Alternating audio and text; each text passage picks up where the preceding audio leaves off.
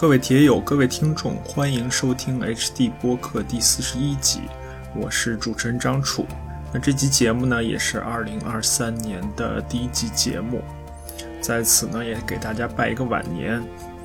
二零二三年新年的时候，我自己呢，也许了半个新年愿望，也下了半个决心，说今年要多更新我的播客节目，那就请大家拭目以待吧。啊，本集节目呢，我们邀请到了徐刚。徐刚是前职业自行车手，现任江苏省自行车队的运动员兼教练。徐刚曾经连续五年获得全国自行车锦标赛的冠军，然后真正转为职业车手。他曾经在2014年到2016年效力过世界顶级的车队，是世巡赛级的车队——兰博美利达车队。二零一六年赛季后呢，就退役回国。后来呢，他又作为参与者，参加了不少铁三以及马拉松的比赛。现在他又作为江苏省的教练，所以我们结合他一系列的经历，来聊一聊他的收获和感受。也许是许久不更新了，在这一集节目聊完之后，我做剪辑的时候呢，一边剪就觉得一有点遗憾，有一些问题没有问出来。至于具体是哪些问题呢？我放在节目的最后。我们还是先来听我和徐刚的对话。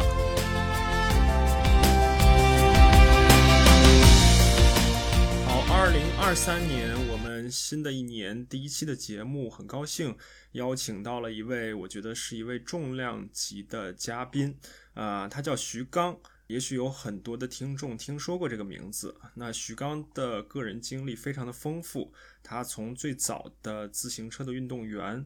到后面的铁三以及马拉松的一个参与者，到现在呢，他是作为江苏省自行车队、公路自行车队和江苏省山地自行车队的教练。所以今天呢，我们的节目很高兴邀请到徐刚，因为是音频节目，所以先请徐刚跟我们打个招呼吧。嗯哈喽，大家，大家好，我我是非常开心啊，能够来到这一期的二零二三年的第一期节目啊，我相信这个。嗯，通过这个节目，会让更多的人能够认识我，认识自行车这一项运动。好，好，呃，其实录这节目之前呢，我也像很多之前的节目一样，自己做了一些准备。在准备的过程中呢，我就觉得跟徐刚聊这期节目呢，可能既不会太难，又会有一些挑战。那说既不会太难呢，是因为徐刚的他的经历很丰富。我们一会儿都会都会聊到。那另外呢，对于我来说，可能有所挑战，是因为我觉得，呃，徐刚作为一个相对重量级的人物吧，他可能在整个的职业生涯中也经历过各种大大小小的采访。所以呢，我们这个节目怎么样能够跟徐刚聊出一点不一样的内容，或者聊出一点有意思的、有深度的内容，对于我来说也是一个挑战。那我们就先从相对轻松一点的话题开始吧。徐刚，你呃，刚才我们在节目正式开始之前，你说到你现在带队在云南是吧？简单给我们介绍一下，就是你现在队伍的一个情况，以及你们目前在云南训练的一个日常的一个运行情况。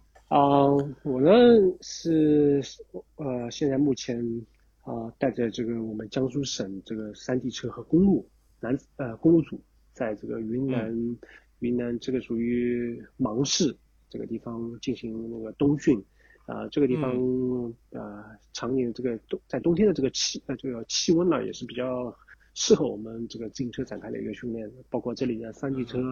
赛道啊，还有公路的赛道啊，包括的气温啊，还有呃当地的政府啊，也是比较支持我们这项运动在这个地方开始的。所以在这个地方呢，有很多的运动队啊，都会在这个地方进行啊，对，进行冬训。有很多。我还想我还想问你是怎么找到这个地方的？看来是一个比较有名的我们的一个训练基地，是吧？好。其实我做专业运动员的时候，或者就或者在以前在省队我做运动员的时候，我呢也常年在云南训练进行冬训的。嗯嗯啊，那时候我还不知道有这个芒市的地方。后来我就告别了这个啊专业啊体制内的专业队了，然后去了欧洲职业车队了以后呢，嗯，我就将近十年就没来过云南了，知道吧？嗯嗯然后这也是从二零二二年啊带队以后第一次。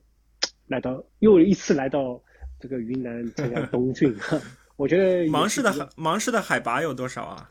啊，芒市比说，我觉得还是一个亚高原啊，大概是在九百到一千一海拔啊这样子。哦，那还不算很高。如果你们想到周边有没有，如果想上去，能不能上到更高的地方呢？嗯，可以，可以。好，就是因为我们的节目是录播嘛，我跟徐刚的聊天是在晚上进行的，因为他白天都要带训练，所以通常是早呃上午和下午都有训练，是吧？而且并且你其实是一个人在带两支，相当于带两支队伍。我呢，现在属于主教练员兼运动员啊啊，你是否了解？啊，我呢就是说，我现在已经注册在江苏省啊啊。那你那你真的会，你真的还会代表江苏省参加比赛吗？三月份我就要代表江苏参加比赛了。好吧，我们都我们都以为你你已经正式退役了。没有，呃，这个没有什么叫正式退役和不正式退役。退役了以后还可以复出吗？好，好，好，好。就是说，还嗯，我觉得自行车是一个比较好的一个项目。好啊，那我们就顺着时间线来说吧。徐刚，你应该是八四，你是八四年的对吧？对，八四年一月二刚刚刚刚过了，刚刚过了生日，好像是对吧？对。嗯，八四年刚刚过了生日，所以八四年二三年已经是我 我算算不过来，三三十马上已经三十九岁了，就是已经奔四了。好吧，我们顺我们顺着时间来说吧。徐刚自己是上海人，那你最早是怎么接触到自行车这个项目的呢？我以前是练田径的，在这个体校练田径的，然后那时候。那时候田径嘛，我觉得，呃，我在田径也是，我那是一百一十米栏和跨栏的，好。啊，你是短跑是吧？对对对。然后呢，那时候成绩在上海市比赛，有可能也是偶尔也可以进个前三名这样子。嗯嗯。然后，然后那时候的体育，你想，呃，在这个一九九五年到两千年之间的那个那时候的我们的体育呢，就是更多的是还是就纯粹的这种，啊。能够出成绩啊，能够进入一个啊体工大队啊这样子的。嗯嗯。那么那么那么那时候，嗯，我我在我所在的那个区啊，就是说，包括我的文化成绩啊啊，也不是没有达到，就是说能够进入体工大队这样子。啊。然后呢，就在一九九六年夏天的时候，然后我们上就是我是上海人嘛。嗯。然后。就是上海自行车队的教练员，嗯，知道吧？嗯，来来我们来我区就是来招生啊啊，来招生，明白明白啊，嗯，然后我们体校的教练就问我，当时也没有选上我，知道吗？然后啊，然后我就跟我我父亲讲，我说，我我想去骑车，然后能不能跟那个体校体校教练讲一下，知道吗？嗯，然后我们体校教练那那会儿，那那会儿你对公路自行车有任何的概念吗？我那时候知就知道阿姆斯特朗了，好，嗯 啊，嗯，然后然后我觉得跑步嘛，用两条腿跑就比较辛苦。我觉得自行车嘛会用两条腿骑，但是这个轮子会会更快嘛，啊，嗯嗯嗯嗯，对对，因为小时候都从农农村长大嘛，然后骑的那个二八杠。是吧？嗯嗯嗯，哎，放在这个在这个斜挎里面，这这个二八杠下面那个斜的角角度里面骑嘛，我觉得自行车还是比较好的。然后后来就开始从从事专业的自行车的训练了，对吧？对。那你那你有没有体会到，比如说这两个项目，田径和自行车这两个项目，哪一个会更辛苦一点，或者你更容易在哪一个项目里找到一点乐趣呢？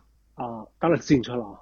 我觉得，嗯，那辛苦程度呢？从训练上来说，嗯，因为你毕竟是短跑嘛，我我想象的短跑可能没有那么辛苦吧。就是我觉得没什么理由啊，说跑步是一个很简单的，不需要很多辛苦的啊。但是我更多的觉得，嗯，我从事了自行车这项运动以后，自行车给我带来了所有的改变，改变了我，因为有自行车嘛，然后有了现在我跟你一个。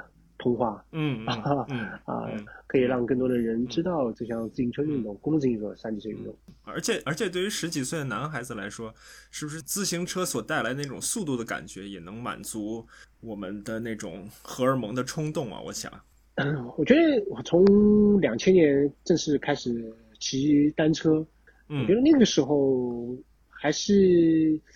不像现在，我们更多人每个呃，比如说高中的、大学的嗯，包括上班族的人都可以去去购买辆自行车，去享受自行车带来给我们带来的一种乐趣和速度，嗯嗯，和和风景。但是那时候呢，我觉得自行车啊，真的是一个非常冷门的运动。嗯，好，然后就一直在上海队，对吧？对。然后你第一次拿到去呃公路自行车的全国冠军是哪一年？其实我不我没有在锦标赛之前拿冠公路锦标赛冠军的时候，我其实已经拿过一些冠军了。嗯嗯嗯。然后后来是在应该是在二零零七年开始。对，零七年开始，嗯嗯，零七年开始，我给大家介绍一下，零呃零七年是第一次，然后后来徐刚是五届的全国公路自行车赛的冠军，或者说公路自行车赛的全国冠军，嗯，都是代表上海队是吧？对，那呃，你从二零两千年开始训练到两拿全国冠军，当然之前也拿过一些其他比赛的冠军，就是你大概从什么时候开始就觉得自己在公路自行车？这项运动中是有有潜力，或者说有把握，或者说有优势的呢？嗯，我认为我能够去，嗯，一不能说我连续拿了那么多国家冠军。其实我更多的认为，我我比较我是比一个从农村出来的，我是一个比较独独立的一个人。我知道我父母跟我讲，嗯，你。出去了以后，嗯，你需要靠自己了，好，嗯，然后有可能跟家庭的教育都是有非常有大的关系的嘛。然后我呢，在这个在这个平时的训练当中啊，我很珍惜我的训练，然后我我也我也很舍得很舍得对自己的投入，不管在吃的方面啊，包包括在在这个装自己的那个穿衣服的装备上面啊等等，嗯啊。所我觉得能够成为能能够去做一个冠军也好，包括我不说一定要是冠军，能够去拿奖也好，我觉得，嗯，肯定他已经他所所想的和所做的都是跟平常人是不一样的。啊。嗯，然后呢，嗯，我呢也是一个性格比较很直、非常直的一个人，就是说，就是说我包括我到现在也是跟我的队员一直在灌输这个这个我的理念，我觉得，嗯嗯嗯。我们竞技局嘛，就是比的一个速度嘛，对不对？嗯啊，就是一个快节奏的。嗯嗯。当然，我们在训练之余和比赛之余呃结束之余，我都都可以去放慢这个节奏。但是，嗯嗯。呃，我们从我们在做什么？我们是在呃，其实骑车我就是我的工作了，对不对？那么我要把我的工作这么做好。但是有有大部分人有可能他是他是他觉得骑车出来训练都是一种玩，对吧？然后他不需要花很多的力量，花很多的投入精精力啊，这样子。但是有绝少少数人，他真的是投入的，他是会去投入这项运动的。对。所所以你的意思是说，从你开始训练，你就基本上可以做到全身心的投入进去。对的，我可以这么说。嗯，包括包括到现在我做教练员，其实也是一样的啊。嗯。都都是全身心投入。训我平时还要带队员一起训练，然后做教练员，还有处理很多的教呃教练员工作岗位上的很多的事情，还要去安抚呃我们队伍当中一些个别的运动员呢，他平时有些心情不好啊，是的啊情绪不好啊，对，呃这是一个队伍，就是很多这是一个队伍，就是很正常的事情。那么我那时候做运动员，我我是不会去。体会不到教练员他的感受的，是就是做了教练之后，他的责任责任就会更多一些嘛。对对对对对，你当时就因为我们其实这个节目并没有太多的关注过自行车。运动或者说作为竞技体育的这一项运动，因为虽然都是耐力项目，就是铁三也好，马拉松也好，自行车也好，虽然都是耐力项目，但自我总觉得自行车这个项目，或者是公路自行车这个这这个项目呢，它有自己的一些呃特色和特点，我们后面也许也可以聊到。就是它不完全是一个个人的项目。我们还说上海队专业队的这一段经历的时候，我可能还想问你至少有两点吧。一个就是你自己作为一个公路车运动员，你大概是什么类型的一个车手？然后另外就是说，你代表上海队拿到全国冠军，那这个队伍里面其他运动员，包括队伍给你的一个呃支持，是不是同样很重要呢？我在上海队的时候，从但是从到了上海队以后，我在两千零一年、二零二年的时候，我记得很清楚啊。嗯。我那时候去泰国参加比赛，嗯，环泰国，嗯，我就拿了环泰国的青年总冠军，嗯，啊，然后又同时又拿了环马来西亚的青年总冠军，啊，所以你的类型是一个我们我们所谓的 G G C 车手嘛，就是我我们所谓的总成绩车手，你的类型，嗯，对的，嗯嗯嗯嗯。然后刚才也听到，就是说我在上海队，就是其实我很感谢我们上海在没有他们，我们上海队他们培养我嘛。啊，我也不可能有现在样这样子，或者拿了那么多年的国家冠军啊，这样子。嗯，就是我们上海对于这个体育也是非常重视啊，我只能这么说，啊，非常重视。然后我也很幸运能够在上海，然后然后能够出那么多成绩，我觉得上海是对我的帮助还是非常非常大的。对对，嗯嗯嗯嗯，那那你刚才说你可能更像是一个总成绩的车手，那比如说如果现在让你去评价自己的，因为你现在其实也还在作为运动员嘛，现在让你去评价自己的，比如说我们所谓的爬坡能力啊、冲刺能力啊、计时赛能力啊，你怎么样去给自己打个分呢？呃，我是比较像阿登型赛的选手啊，OK，啊对对对，那给大家给大家简单介绍一下这个所谓的阿登型。阿登型选手一个特点，就是机器车手更多的是一个他在总成绩，因为总成绩就是最终是在这个嗯爬坡赛段去去去去争取嘛。那么阿登型赛选手呢，他更多的是起伏路，然后坡路呢也不是太大，不是很长的，不是说十几公里啊、二十几公里的路赛，有可能就几公里啊。那么有可能我有个身高也比较高，我一米八九的身高，然后呢。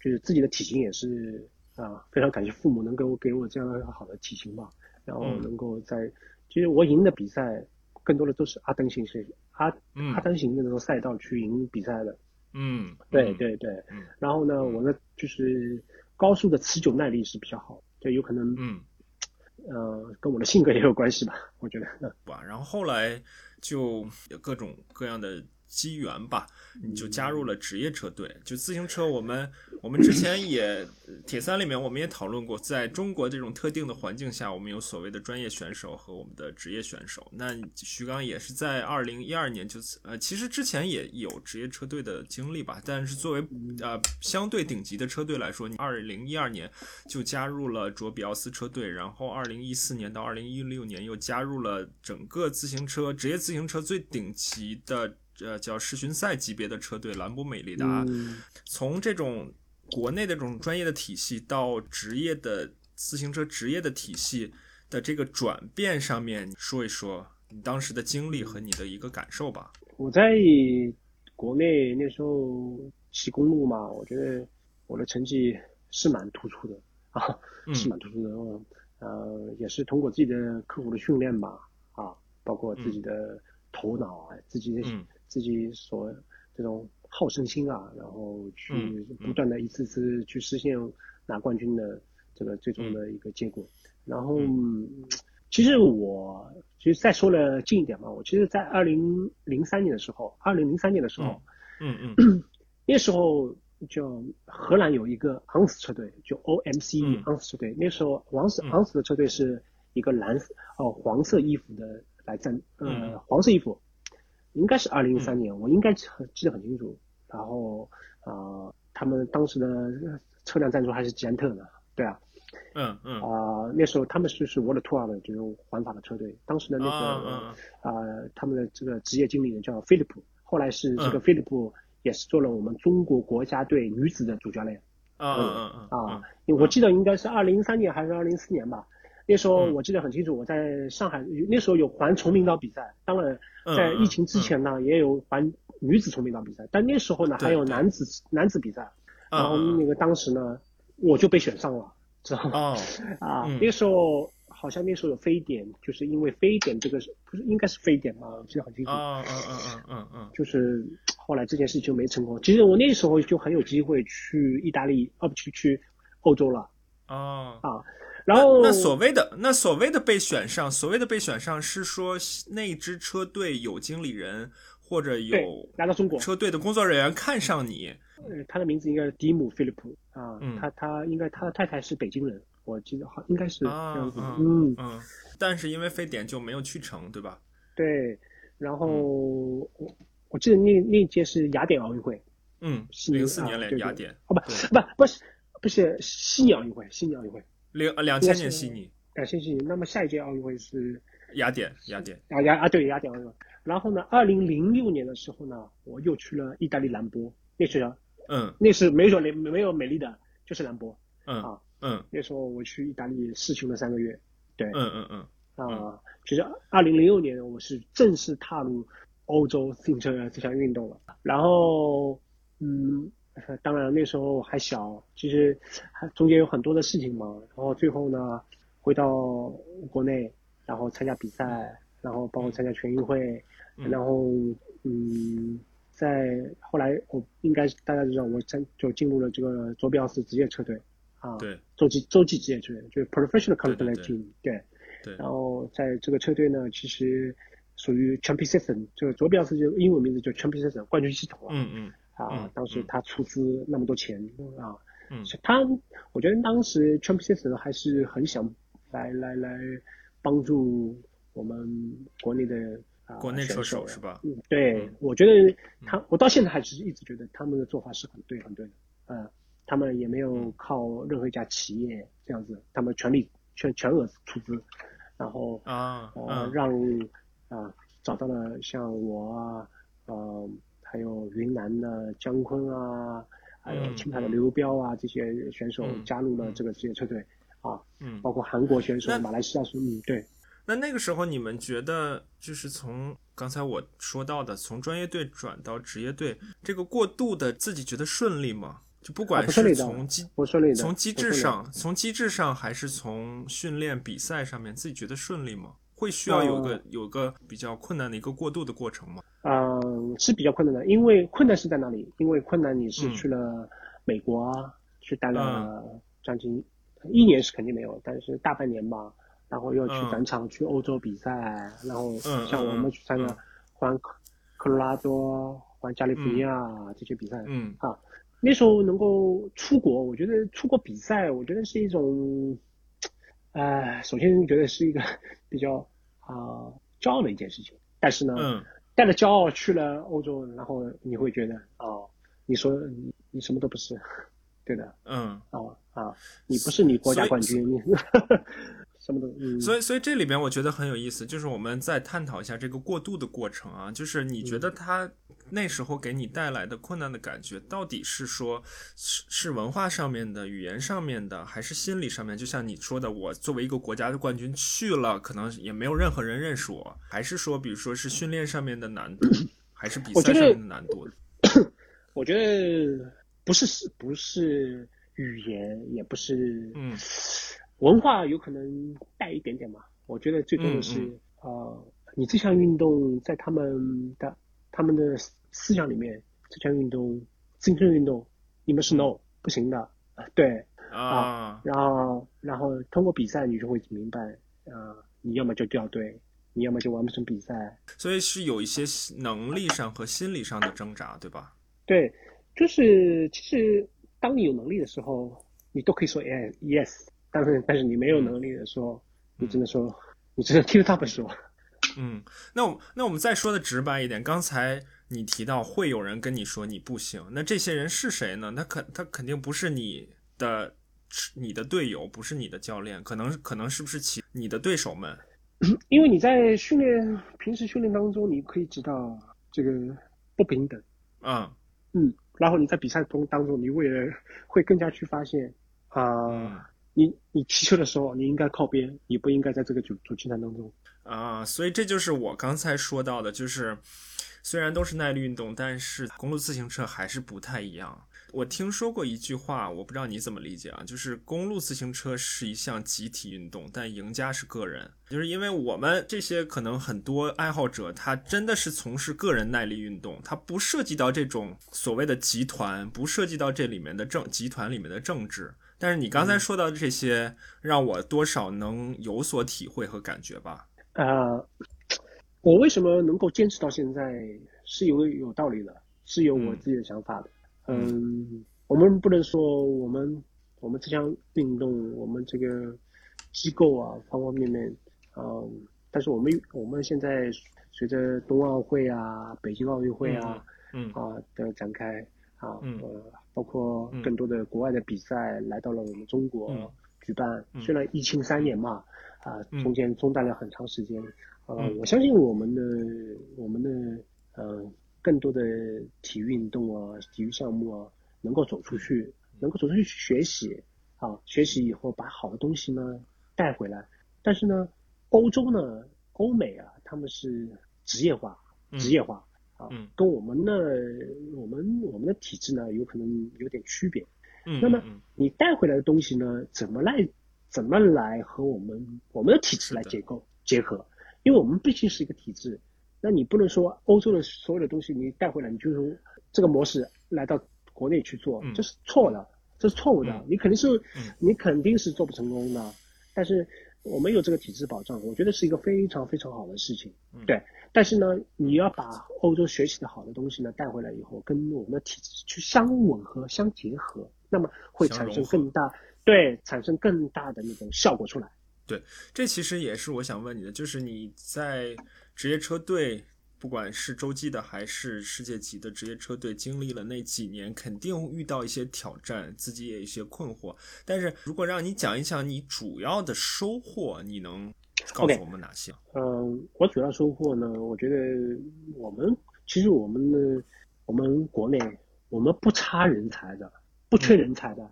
嗯啊，你要看到最近几年在非洲啊一些国家，他们的选手他都逐渐去去到了欧洲的职业赛场嗯嗯嗯嗯啊、包括我们的邻国啊，像日本的，对吧？嗯嗯他们因为我去日本，我也比过很多次比赛，然后我也知道日本的一些呃日本的自行车他们那种方式方法。我不知道我讲的这两个字说对不对啊？嗯我觉得是信仰吧。嗯，对，其实你所以对所以信仰信仰是你的收获之一。啊、我现在所有做的所有事情都是因为信仰我才去做这件事情啊。我不会去说，因为这份工作我赚了多少钱，然后我要做什么，呃这个是错误的，在我的世界里面。嗯。所以，呃，人与人之间的不同，也是因为去了欧洲那么多的年的经历啊，看到了那些、嗯。我那时候认为一些不平等啊，但是嗯。呢，我觉得因为我那时候没有这个能力啊，嗯。那么我现在能够通过很多方通过我的努力，也通过啊我们江苏的领导，能够让我来从事这份工作。那么我希望通在我的工作的期间啊，把我所热爱的东西去说出来、做出来。我我去我也不会去在乎别人的眼光来看我，嗯，但是我想做的事情，我就尽力去做啊。那我能说你在职业车队以及在欧洲参赛的经历，让你看到了欧洲人对自行车这项运动的信仰吗？啊、我想说的是，你知道欧洲的自行车这项运动的这个项项目哈，嗯，他们都是一代代人传下来的。就是我爸爸，我做这项运动，我爷爷做这项运动，我爸爸做了这项运动，嗯我孙子我做这项运动。但是你孙子长大了，你就把这项运动就，你想环法多少年了，对不对？嗯是不是？你像意大利的这些品牌的车，现在越来越多的车越来越出现了。你像这些车已经存在了多少年了，对不对？嗯哦，嗯我们有总是想的太快啊、什么？嗯觉得嗯我们现在这个网络也是比较比较发达了，你看对吧？嗯像抖音啊、快手啊，乱七八糟的很多。我也玩抖音，快，我也玩抖音。嗯，但是其实我很多的时候，就我以前我微博还有几万的粉丝，这样，嗯嗯嗯，但是我嗯微博已经好几年没玩了，然后包括抖音，我有时候我基本上一天发，最近我最近这些时间我一天会发一条，我就我我看了这些现在的这个自行车这项运动啊，我觉得有点有趣了，知道吗？那么嗯。更多的是网红啊、摆拍啊，哈，我觉得我觉得很没有意义的。我更多的嗯。呃有等到这个节目结束了以后，你可以关注一下我的抖音啊嗯。啊，我觉得我更多的是，其实，在欧洲人家不会做这些事情的，明明白？好 对啊，这个是明白。我这个想，对对对，OK。呃，所以我理解你的其中一个收获就是那边的文化和历史的一个积淀，这一项这一项运动的文化和历史的积淀，对吧？嗯嗯，那如果再让对的如果再让你说一个收获呢？不管从任何方面吧，从训练这个方面，或者说从 从啊从科技这个方面，或者说从团队组织的方面 等等。嗯，如果你让我再说一个，我觉得我随便都可以说一个。嗯嗯啊，那你可以你可以多说几个也没关系。啊，不不，不 我觉得嗯在欧洲学到的东西太多了、嗯啊。一个是团队的管理，嗯，专业化的管理。呃，教练对教练员与车手的一种沟通的方式、嗯啊。嗯，哎，我觉得你说的这点很重啊要，就是教呃教练员与车手的沟通方式啊，我猜想可能是一个相对更嗯平等、更民主的一个沟通方式。就是你怎么了解的？我猜想啊，就是我们中国的文化，尤其是我们传统的这这种 体运动专业运动队的方式，可能是家长制的这种管理方式啊。我我不知道我是猜的对的对不对？嗯啊，对的啊，我跟我的队员在平时的生活当中啊，嗯绝对是平等的，嗯嗯，绝对是平等的。然后我呢也不会呃在这个训练场上啊，嗯跟队员去大吼大闹啊。嗯嗯嗯啊，这是嗯也不会去跟我的工作人员啊去，但是我的工作人员要工作去做好，我觉得我去不去不需要去考虑什么的嗯。我其实我不像一个教练员，我更多的是像跟他们的是一个很好的兄弟姐妹。对啊、因为你因为你毕竟也还是注册运动员，你 更像啊更像是一个老队员。对对对对，然后主要其实更多的是一个训练的理念嘛。嗯嗯，你是说欧洲那边的训练理理理念吗？还是对，嗯其实我还是有对是的，然后还有对于训练的一些的理解嗯啊，嗯包括这个理解不是死板的，嗯它需要不停的去转变、嗯去发酵，然后去结果，嗯，然后这是这是我最大的一个收获。最大的一个收获。那对，那有了就是有了你对欧洲的这些训练理念的理解，你觉得在你退就是那一次二零一六年那一次退役之前，你自己的运动水平又得到了一个相应的提高吗？嗯呃提高的有的是吧？提高的提高的，嗯我也在不停的验证自己能够通过的训练方法，然后嗯提高运动员的成绩啊。如果具体来说，你觉得是哪方面有所提高呢？是数据上面的提高，还是说比赛成绩上提高，或者说你对比赛的理解和解读的能力上的提高，或者说都有？呃，一个那时候我们出去训练还不懂功率嘛，嗯 然后出去了，首先懂了功率训练了，嗯对吧？嗯，这是一个。然后出去了，学的，逐渐就发现训练要靠自觉，要靠自律。嗯啊，那时候在欧洲，你不可能有教练天天带着你训练啊，嗯啊，一群人跟你一起训练，都要靠自己一个人在训练。嗯你一个人训练，要背着吃，要着水，嗯啊，要带着带，有可能要带着这个像护照啊和证件啊，因为你要穿梭在意大利和瑞士之间的、嗯嗯啊，然后训练完你又要去自己做饭吃啊，嗯去买东西啊，嗯嗯嗯买买这个今天当天的吃东西，嗯所有的一切的所有的东西都积累起来，让你要变得呢更加坚强。嗯对吧嗯那么你的坚强呢，就是所有你是出来干什么的？你是来骑车的，嗯所以啊、出来训练。到了欧洲呢，让我学会了就是说一个在训练上面的一个提高，嗯我就是能够认知到，嗯啊、教练员给我排的这个训练计划为什么要这么练？嗯，为什么要按照这个功率训练嗯来来骑车？嗯然后呃，然后平时平时有时候训练有五个小时，嗯练完就真的是很晚，嗯然后有可能中午啊，这个午饭啊就比较简单一点，嗯然后洗洗澡啊，又要做按摩，呃，做做自己要拉伸啊，做做治疗啊，嗯这样子，嗯嗯然后晚上呢又要自己做饭，嗯，好，在欧洲呢，我觉得没有自律真的是不行的，所以至少是综合能力上面的一个提高，是吧？对对对，那那会儿你说你说训呃教练会给你排计划，就是你其实也不是经常能见到教练的是吧？嗯、见不到的，我们都是在网上嘛，嗯嗯，所以也就是车队嗯训练营的时候会大家会聚在一起。对的对的，嗯对的。嗯，其实我越来越发现，就是那些教练其实帮助你还是非常非常大的嗯。啊，非常大的。嗯。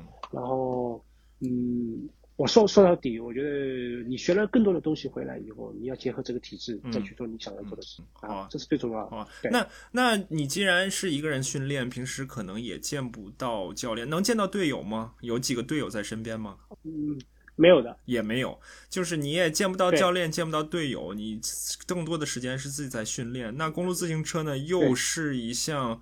通常又是一项集体的运动，那你除了体能这方面，你在战术和技术方面怎么样去保证呢？因为在比赛过程中，因为我们，啊，因为我们是一个，我们来来自中国啊，我们这项运动也是比较在公路竞技这项运动还是比较落后的，嗯啊，在当时，嗯，然后啊，我认为你要得到更多的帮助和更多的支持，需要你的能力。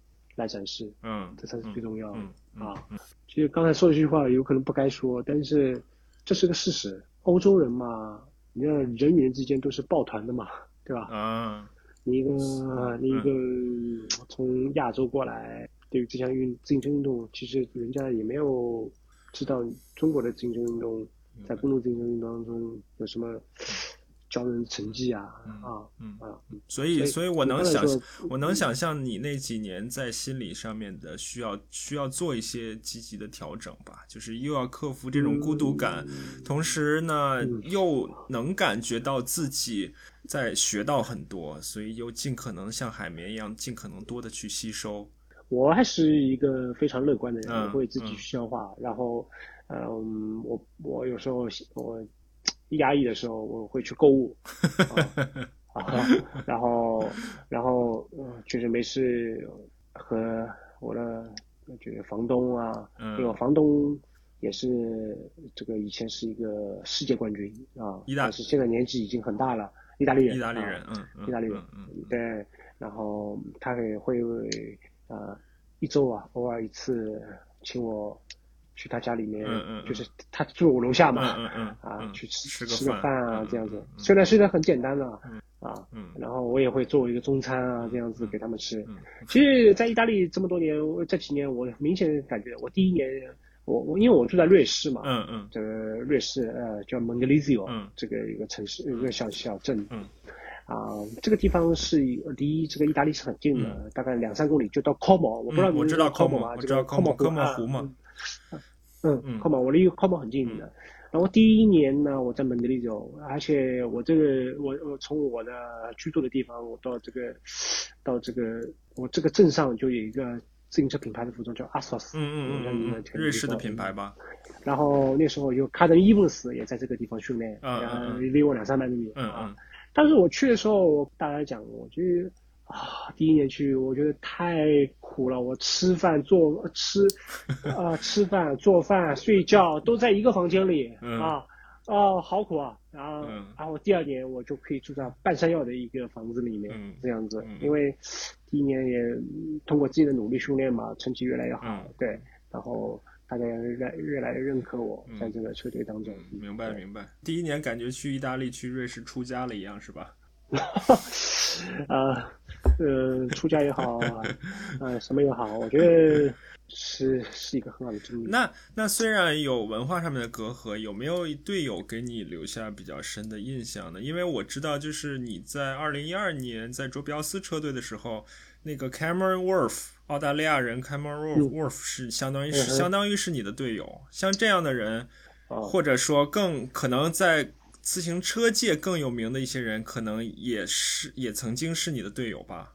对，呃，当时我去这个意大利时候，卡莫，呃，卡莫罗沃夫他，嗯嗯，他是在 l i g u s 呃，叫加拿大天然气，意大利天然气，嗯嗯嗯，啊，对对对，加拿大天然气车队，啊啊，嗯，然后我们比赛见到过一次，见到过一次。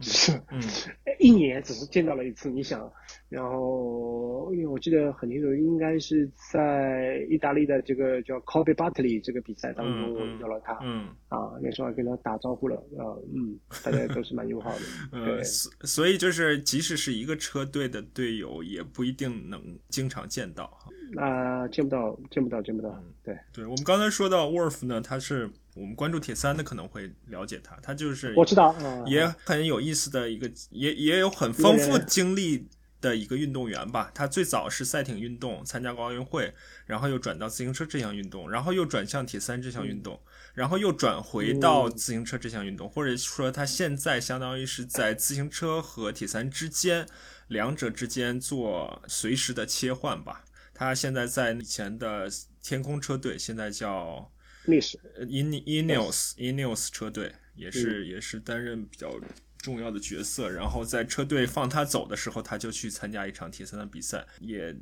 会拿到一些埃尔曼的冠军。最好的成绩也是在夏威夷拿到过世锦赛，拿到过第五名。嗯，那还有什么见到的比较多的，或者说给你比较印象深刻的一些队友吗？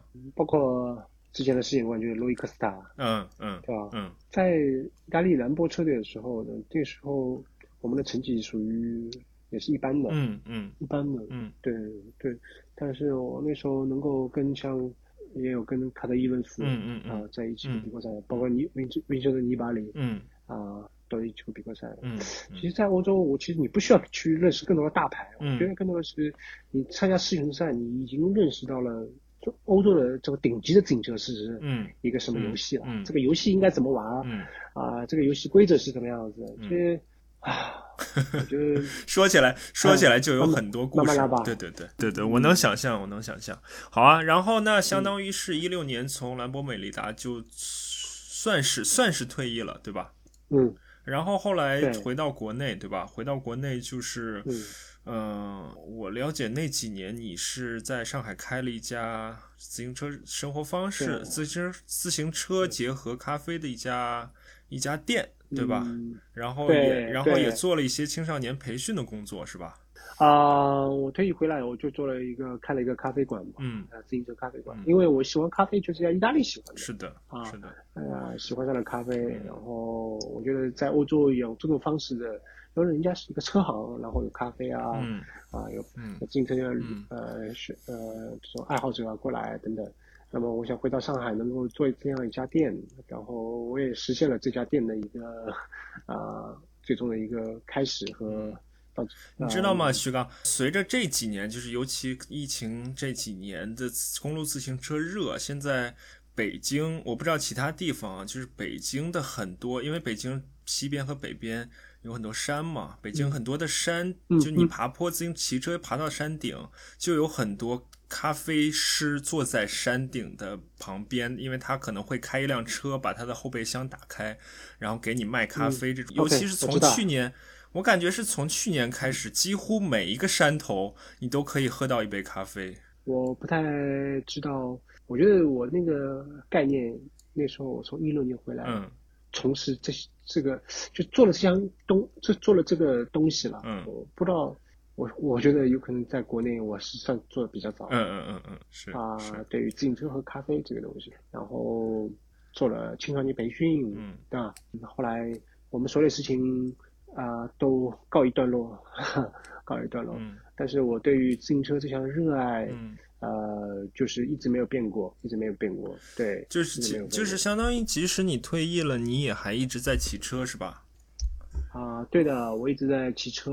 嗯其实当时还比较迷茫的，迷茫的，对，啊迷茫的。嗯我本来也有一份很好的工作的，在上海，嗯然后我又买断了。唉，什么什么人，什么东西让我有这么大的决心？我觉得是 一腔热血。然后呃，你一直在骑车，那是什么时候又开始想去参与一下铁三这项运动呢？就是什么时候又开始呃跑、跑跑跑步、游游泳呢？嗯，后来我觉得骑车嘛，到一定的时候，我觉得，嗯，到时候看看国内嘛，我也不是在体制内的，对嗯不对？嗯然后就是骑车嘛比较单一，嗯这是一个单，比较嗯，然后越来越倦 了，嗯越来越倦了，嗯嗯嗯啊，但是我觉得没啥没啥意思了。嗯然后后来接接触了我身边的一些朋友在玩铁人三项，啊，身边还是身边朋友是吧？啊嗯嗯嗯对，把我带进去的。嗯然后这个东西，自行车是我可以啊，但是他妈的这个 游泳，游泳啊，我说我这个游泳我也没游过，对吧？然后跑步嘛，我是跑短跑，就是一百米之内就搞定了。你说让我跑一个什么嗯 二十公里啊，十公里啊，我我好像很漫长啊。嗯嗯嗯然后然后那时候每天周末，我们我们我区我们家我们那个我我家那个嘉定区有一个湖，嗯啊，每天都有冬泳的，嗯然后每次妈要我也跑过去跟他们游 啊，然后我也从来没有什么请教练员，嗯嗯哈，嗯慢慢去感受了这项这个铁人三项运动吧。嗯，其实我对于铁人三项运动，铁人三项运动我不是很喜欢的，说说实话，我因为我对我对水有点恐惧。啊，就是你啊刚开始的时候你是你是会游泳，但是就是不能说是游的多好，是吧？就是在你小孩在野河里游泳，嗯嗯，然后你对水还是到到现在还是有一点恐惧，是吗？嗯，对，到现到现在还是对水有点恐惧的啊。啊嗯，然后我玩了铁人三项运动嘛，然后包括在啊、呃机场标铁啊，嗯然后包括、嗯我记得很清楚，我在这个两千应该是一九年吧，嗯。就广德安徽广德，对，你也去比了一场大铁，对吧？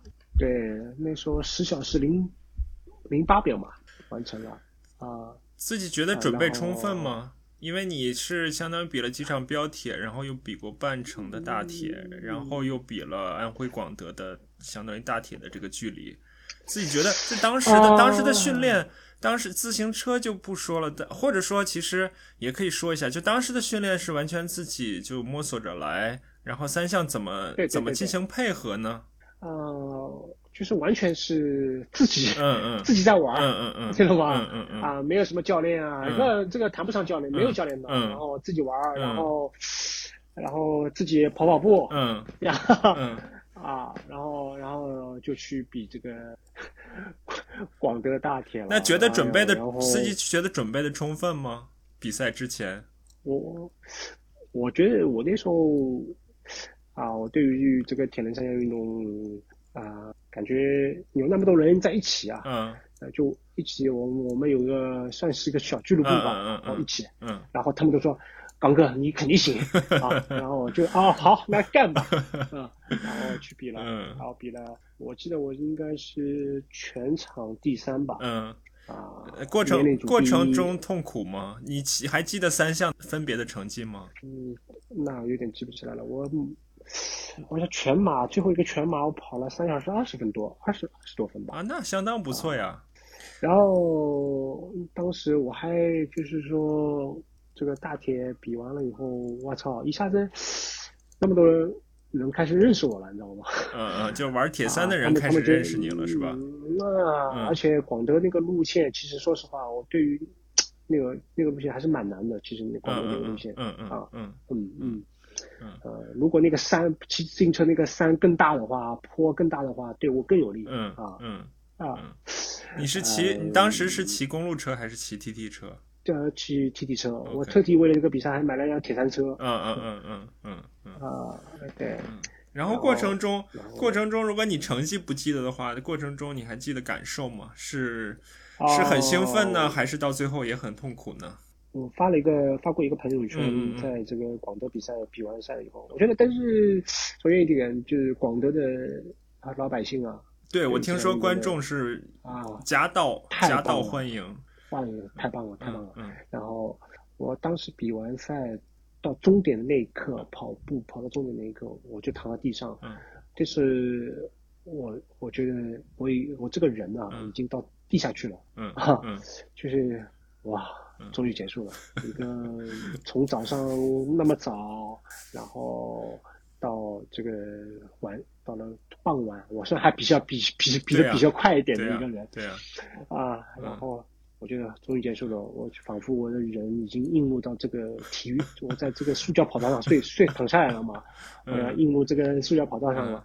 嗯然后那场比赛比完了以后，我没有后悔说啊，我没有什么诋毁，我以后再也不想比铁人三项了啊，嗯怎么怎么嗯。嗯但是我有一个决心，我说我想再挑战一次大铁，我想进九小时三十分嗯之类的嗯啊，嗯，而且我觉得我完全有这个能力可以进那肯九小那肯那肯定的呀啊，那肯定的呀。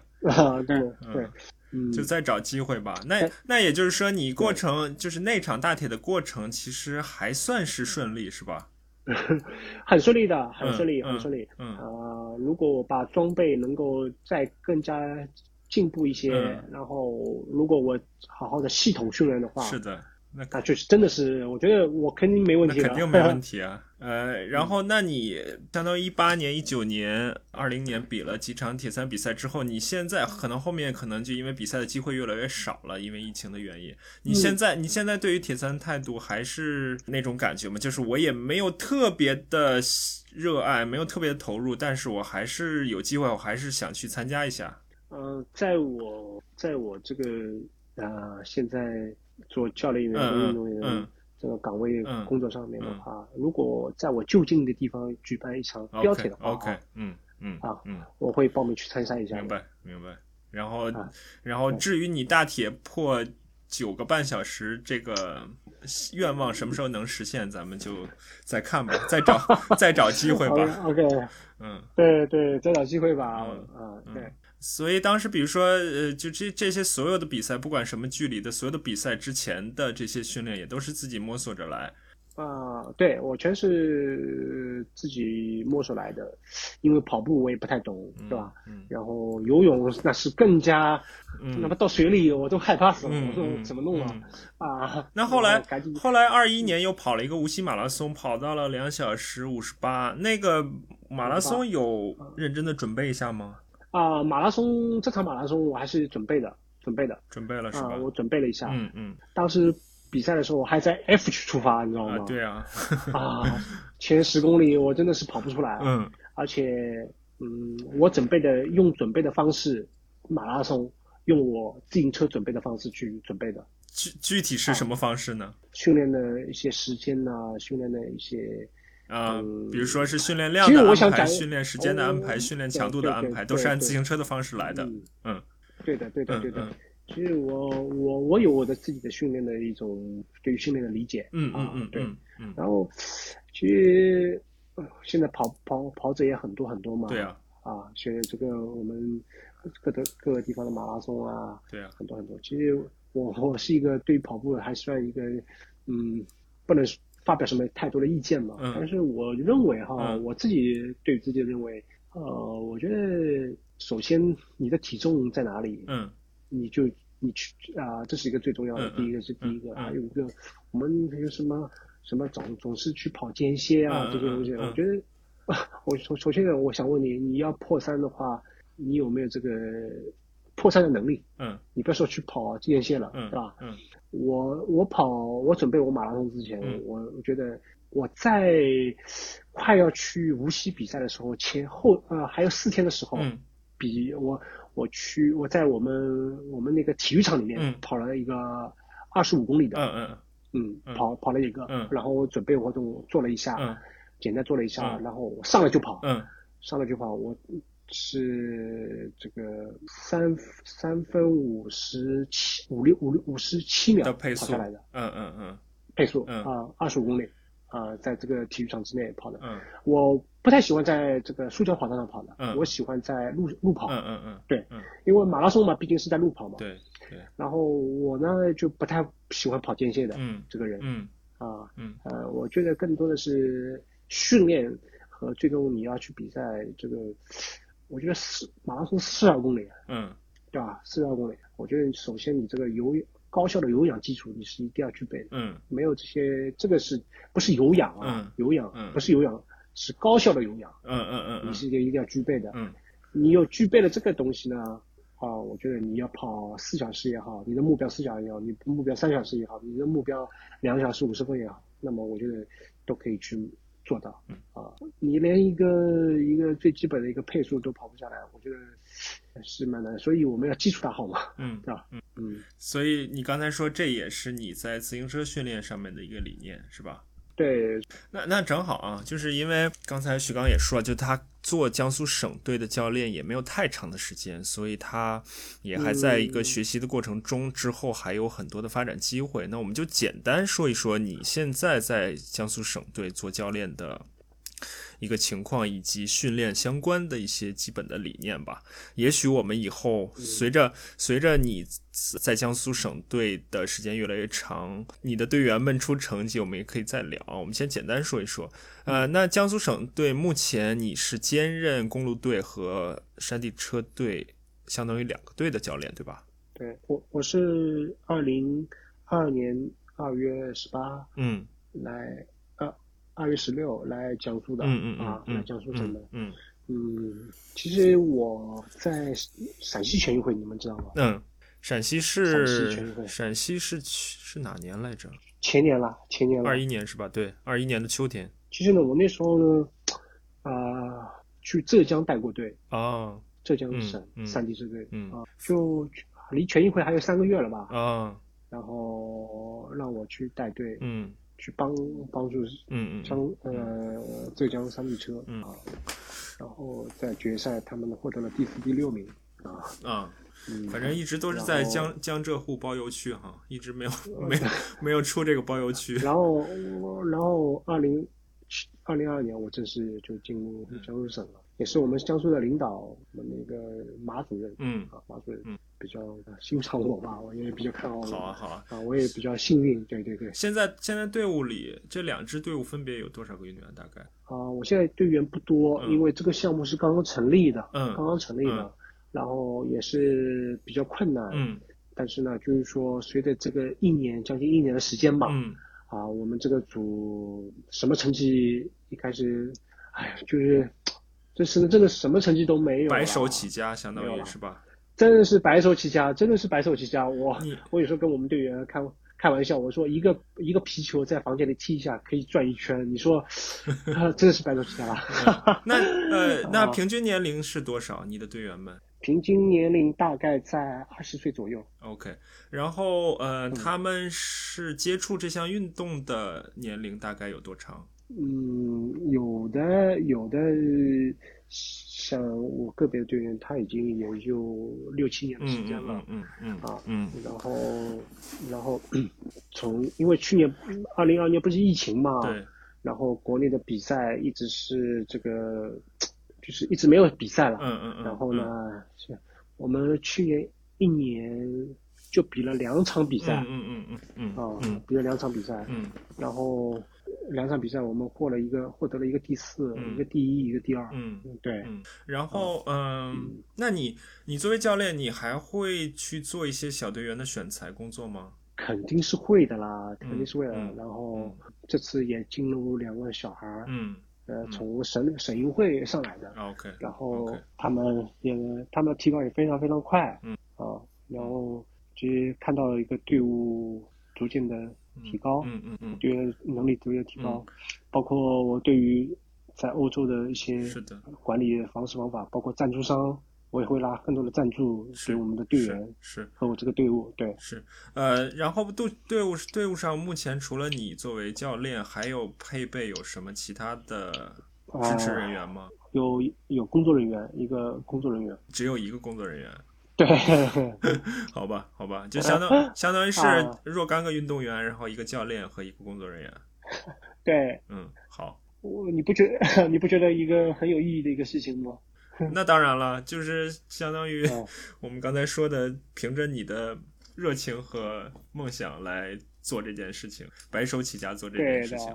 嗯，呃我，觉得没所谓吧。嗯嗯是嗯。然后，那今年的主要的目标是什么？呃，比赛目标有什么？嗯，今年随着这个今年的冬训啊，嗯啊、在这个云南冬训，嗯然后巩固我们目前队里个别的主力队员以后嗯呢，呃，在我想在公路男子公路大组嗯，这个项目，因为这个项目是我的强项啊，对啊对啊，啊啊，然后呢也离开体制那么多那么多年了，嗯然后突然又要回来，又要又要是教练，又要是运动员参加比赛嗯啊，然后我希望带着我的学生啊，嗯带着我的队员，嗯带着我的朋友，嗯一起去在这个全国比赛场上，让嗯去跟全国的各个省市、嗯兄弟城市嘛，嗯，去竞竞争一下好。啊，竞争一下，看看好啊，然后，那你作为教练，你简单说一下你的这个，我们就先说先说公路车吧，先暂时先不说山地车，先说公路车，简单说一下你的执教理念吧。刚才你也说到了一些啊，就其实执教理念是一个很很庞大的体系，既包括这个科学上面的，也包括这种艺术上面的、沟通上面的。呃，我觉得首先从管理队伍上面，第一个，我觉得队伍队伍的管理是一定要人性化的管理，好，人性的管管理。但是呢，也不能是散漫性的啊，啊，就是没所谓，你晚晚上队伍队员出去玩你都不管，那肯定是不行的。嗯，啊，这个是在队伍上管理一定要有把握，要有分寸。那么队伍队员呢，首先要尊重教练员，嗯，也要相信教练员，也不能。到处跑来跑去，嗯。那么最大的一个重点呢，我觉得是一个训练的理念。嗯，啊，我的训练理念就是宗旨就是快节奏、高效，不会跟什么拖泥带水啊，我嗯我不会做这些事情的。嗯，训练嘛就是训练，嗯，我出去慢悠悠训练，我从来不会做这件事情的。对，我的训练就是高效。所以你的意思是说，嗯，比如说在强度的控制上，你不会做一些特别低强度的训练。啊，会有我我们训练都是用功率来监测的。嗯嗯，那我们就从训练本身简单说一下吧，因为可能可能多少也会涉及到点机密内容吧。比如说从训练量上面，啊，现在公路自行车大概是怎么样一个训练量？我们用时间来训练，我们从来不用距离来距离来衡量一个训练课程。对，啊，他们一周大概是多长时间？多长时间呢？一周。啊，我觉得，嗯，我们的训练。呃，的本身是为了提高而去练的，嗯，然后为了这个比赛去训练的。我觉得这个训练这个时间多少，啊，这个取决于每个教练去最后决定的。我觉得没必要去去说一定要练到多少时间。对，OK，OK。那比如说从长距离训练上面呢，你会有每周会有一次。相对长长距离的训练吗？会会会有会有会有会有。OK 啊，我们有骑五个小时啊，都有。嗯，对。然后从强度上面呢，就是刚才我们说到，你可能也有特别低强度训练，然后是不是主要的这种呃时间放在你刚才提到的这种高效的有氧训练上面，然后辅以一定比例的高强度，还是怎么样？进入这个队伍的角色以后，嗯，和运动员和教练员之间的配合以后，嗯，这里面是有很大的学问的，嗯，对，然后有些队员就适应你这个节奏，有些队员是适应不了你这个节奏，所以就是说。没有什么分比不分比的，我觉得是一个啊，所以你会有一些个体化的安排，是是这个意思吗？对的，嗯嗯。嗯。嗯。然后，因为你现在也还有足够的运动能力，所以你有多大的比例的时间是跟他们一起在骑呢？因为我看你有的时候是跟他们一起，有的时候你是坐在车上。哦，如果我坐在车上的话，唉。肯定是一个我在旅游的过程当中吧，但是我我所有的训练都是跟队员一起训练啊，就是几乎所有的时间都你都跟队队员们在一起训练是吧？对的，所以就是你相当于在整个的训练过程中，你也能给他们提供一些实时的指导。嗯，对的，嗯，然后你会通过这个过程来观察他们的强度的控制吗？比如说过低了或者过高了。是的，就是相当于你在这个过程中来主观的观察他们强度的控制，然后客观的强度控制，你刚才说到也会每个人都会有功率计，是吧？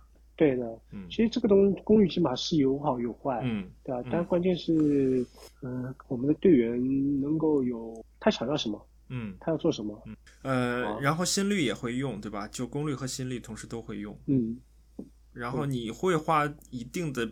时间去回顾这些训练数据吗？会会的是吧？会的，嗯嗯，对的，嗯，好啊。然后你怎么样去？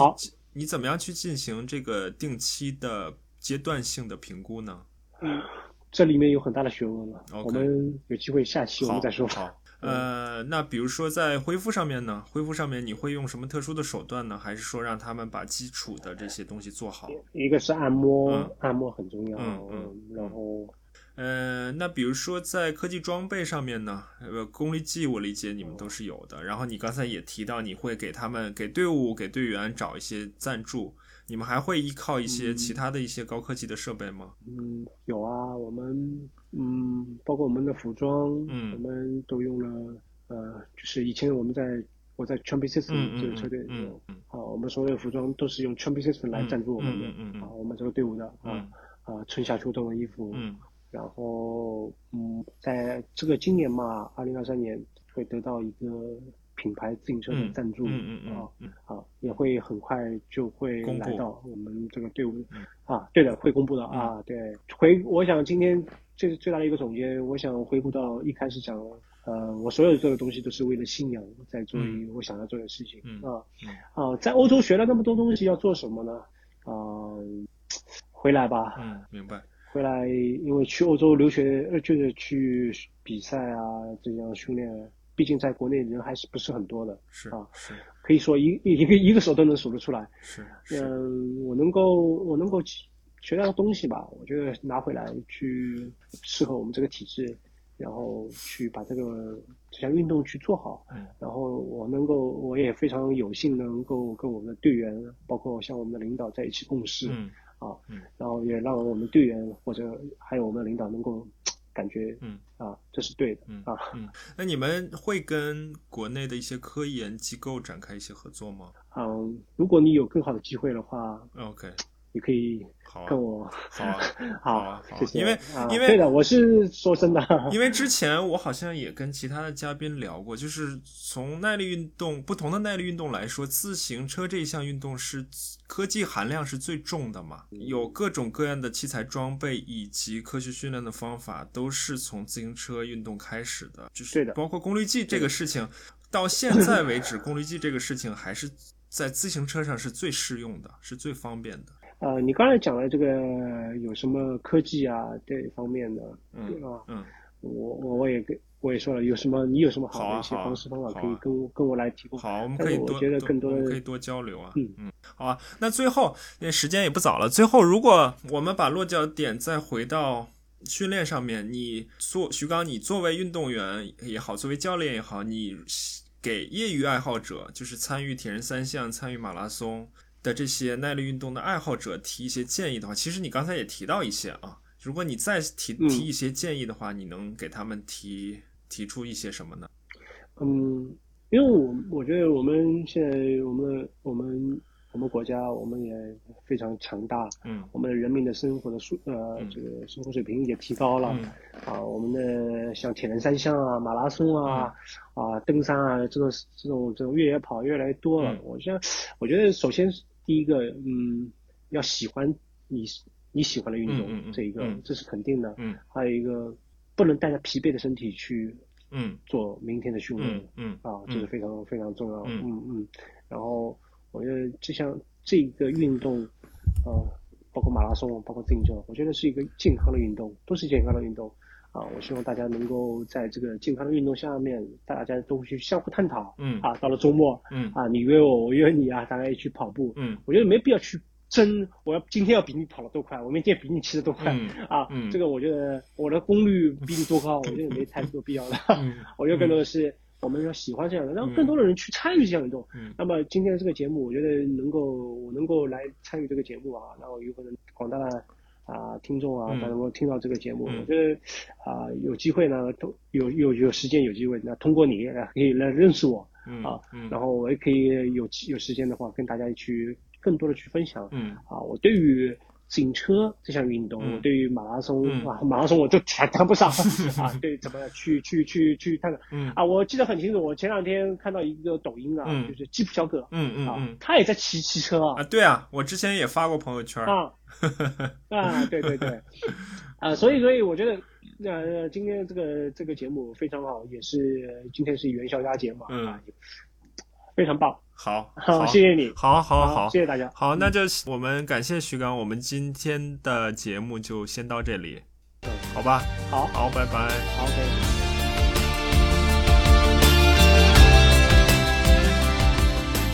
好，今天的节目就是这些，不知道大家听的过程中有没有产生更多的问题？在节目的一开始，我说这期节目对于我来说，感觉多少有一点遗憾，有些问题没有问出来，或者问出来的问题没有得到特别明确的答案。这些没有问出来的问题，其实我都记下来了。